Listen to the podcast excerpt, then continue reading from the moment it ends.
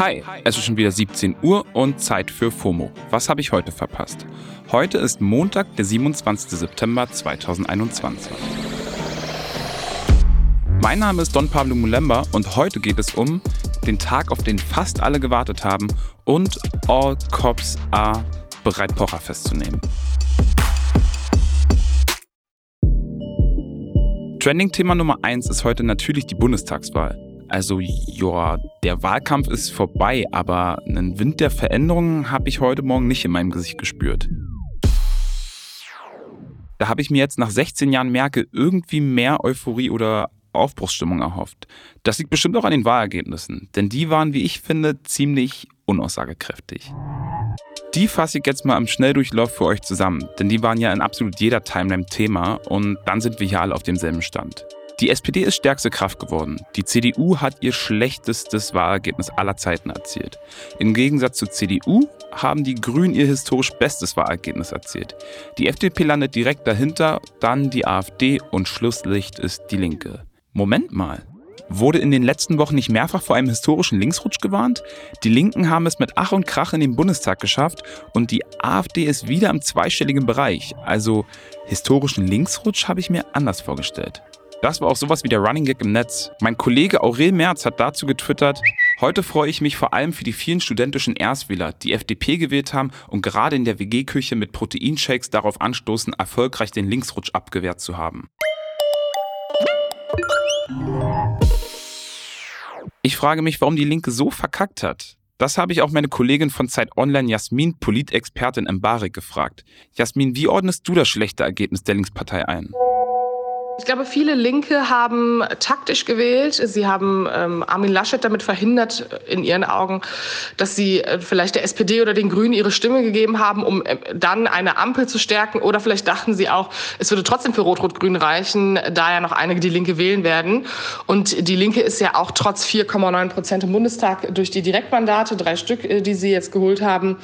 Aber ich glaube, dass auch die parteiinternen Streitereien der letzten zwei Jahre und auch diese NATO-Frage und wie geht man mit Sarah Wagenknecht um? Schaut man zum Beispiel nach Hannover, hat man sich mehr Wagenknecht gewünscht. In NRW sieht das halt anders aus, auch wenn sie dort Spitzenkandidatin war. Ähm, die Linke wird auf jeden Fall viele Probleme aufarbeiten müssen. Yes, das habe ich schon fast vermutet und öfter von dieser Taktik gehört in letzter Zeit. Die Linken waren aber nicht die einzigen VerliererInnen der Wahl. Auf Twitter wurde diese Nachricht hier sehr viel geteilt. Philipp Amthor und Julia Klöckner von der Union konnten ihre Wahlkreise nicht gewinnen.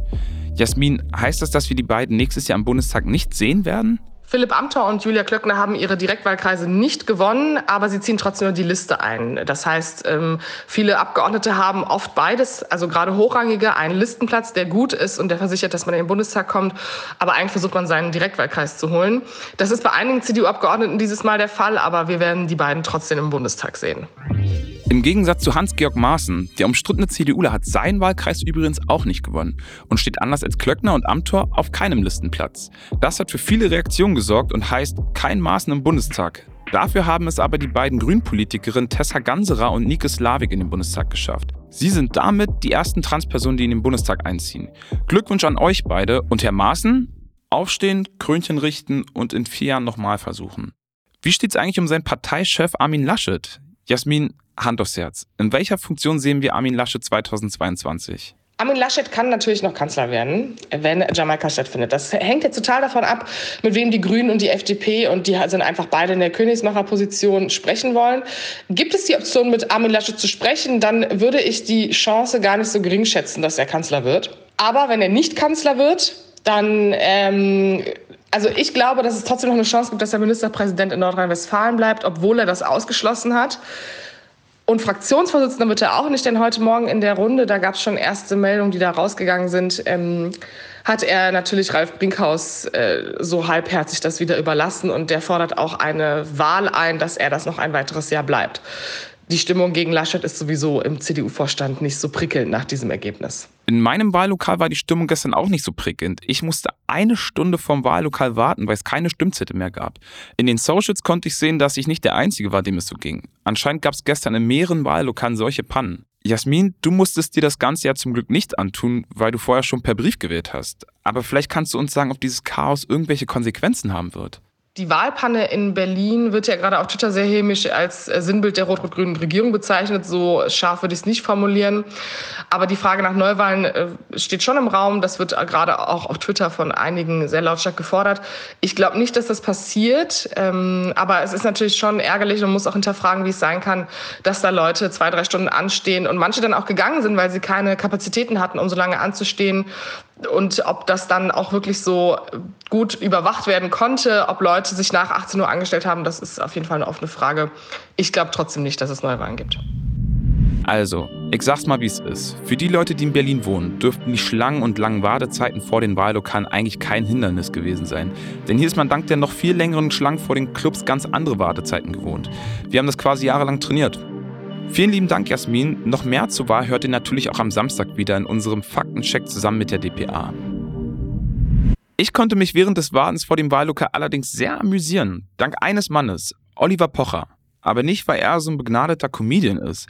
Nee, Olli Pocher wurde nämlich am Wochenende auf einem Pietro Lombardi-Konzert auf einem Flugplatz in Schleswig-Holstein von der Polizei abgeführt und hat das alles auf Instagram dokumentiert. Und das kam so. Also, Pocher war gemeinsam mit Pietro auf der Bühne und hat Hygieneregeln des Veranstalters missachtet, indem er von der Bühne ins Publikum gegangen ist.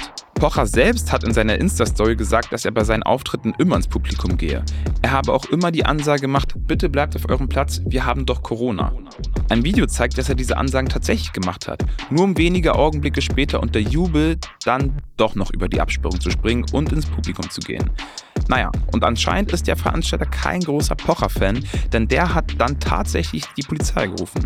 In einem Video, das viral gegangen ist, sieht man, wie Pocher am Polizeigriff vom Gelände abgeführt wird.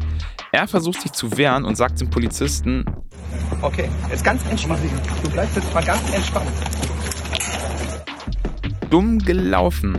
Einsicht oder so zeigt der Comedian auch nicht im Nachhinein. In seiner Insta-Story hat Pocher nochmal die Hygienemaßnahmen in Frage gestellt, dabei auf die niedrige Inzidenz in Schleswig-Holstein und die nicht vorhandene Maskenpflicht hingewiesen. Ganz entspannt natürlich. So Leute, das war's für heute mit FOMO und wir hören uns morgen wieder hier auf Spotify. FOMO ist eine Produktion von Spotify Studios in Zusammenarbeit mit ACB Stories ganz entspannt. Ihr bleibt jetzt einfach ganz entspannt und abonniert uns hier mal ganz entspannt auf Spotify. Ja?